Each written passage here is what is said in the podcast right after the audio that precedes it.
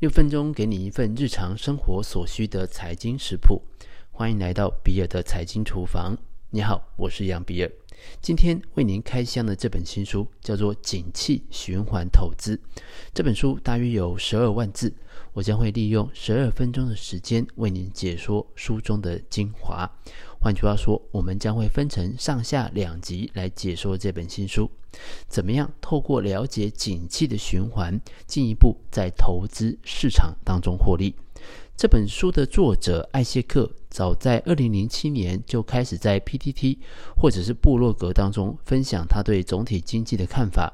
两千零八年，他发出美国通膨降温的警讯，并且推断。美债将成为唯一的避风港，因此他本人不仅从美国公债上面获得可观的收益，更躲过了两千零八年的金融海啸。二零零九年，他预言全球股市将会复苏；二零一四年，更于美股创新高之际，大胆的推测美股将会涨到无法想象的位置，因此被网友认为是民间自学的最佳经济分析师。接下来，我们就来看看这本书到底讲了什么。我们从三个部分来做介绍。首先是对景气循环这个观念的重新定义，再来是动态的投资配置，根据不同的景气循环阶段，配置不同比例的股票与债券。最后是如何识别四个阶段的景气循环，以及各自该注意的投资心法。那接下来就让我们一一来看看。多数经济学所讨论的景气循环是将景气划分为四个阶段，就好像一年有春夏秋冬四季一样，在景气上划分为扩张、爆发、衰退、萧条四大周期。而且呢，多数的学者会特别着重在衰退与萧条时期的研究，也因此在直觉上面，多数人会认为景气好。也就是扩张与爆发期与景气收缩期，也就是景气不好的衰退与萧条期各占了一半的时间。但实际上，在真实的数据上面，我们发现一个景气的循环的景气扩张期约占了一个完整循环的四分之三的时间，而景气的收缩期在时间上只占了四分之一。换句话说，在时间的维度上，市场是涨的时间多，跌的时间少的。而且，景气的周期循环四阶段会按部就班的出现，不会出现跳跃的状况。只是各自的长度与强度并没有一定，需要依据客观的数据来做判断。了解了景气循环的基本概念之后，那相信接下来你很想知道，怎么样在各阶段景气变化当中操作才容易获利。一般来说，有被动与主动投资两种模式。那所谓的被动投资呢，就是不去挑选进出的时间点，也不选择个别股票，而是透过指数去参与投资。而主动投资呢，就包含了挑选股票进出场的时间，以及挑选个别的股票。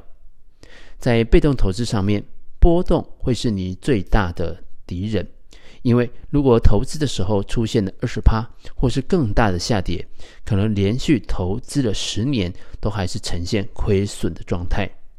可是，如果你能够坚持着完整的参与了整个景气循环，长期的报酬率都还是相当诱人的。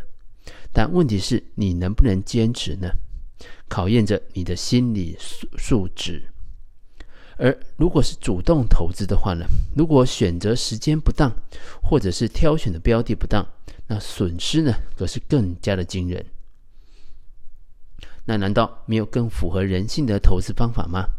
有的，这个方法就是景气循环投资法。这个方法有几个重点：首先，在景气的衰退期、复苏期、成长期，应该要全力做多；而在进入荣景期之后，由于市场投资标的普遍都变贵了，反而要开始降低持仓的水准。那在上面所说的衰退期、复苏期、成长期、荣景期是由作者艾谢克自行定义的。好，那具体啊，进入市市场的荣景期之后，该如何调整呢？有初阶与进阶两种方法。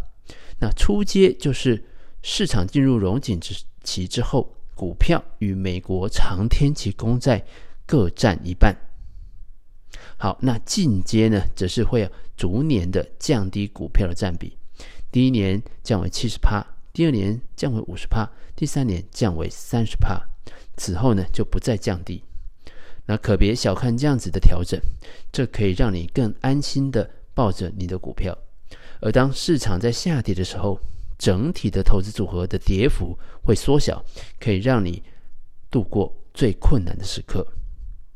好，在下一集的节目当中，我们会继续跟您报告这本书的最后一个部分：如何透过经济指标正确的识别景气的位置，以及细部对应的操作策略。以上就是比尔财经厨房想要提供给你的，让我们一起轻松活好每一天。我们下次见。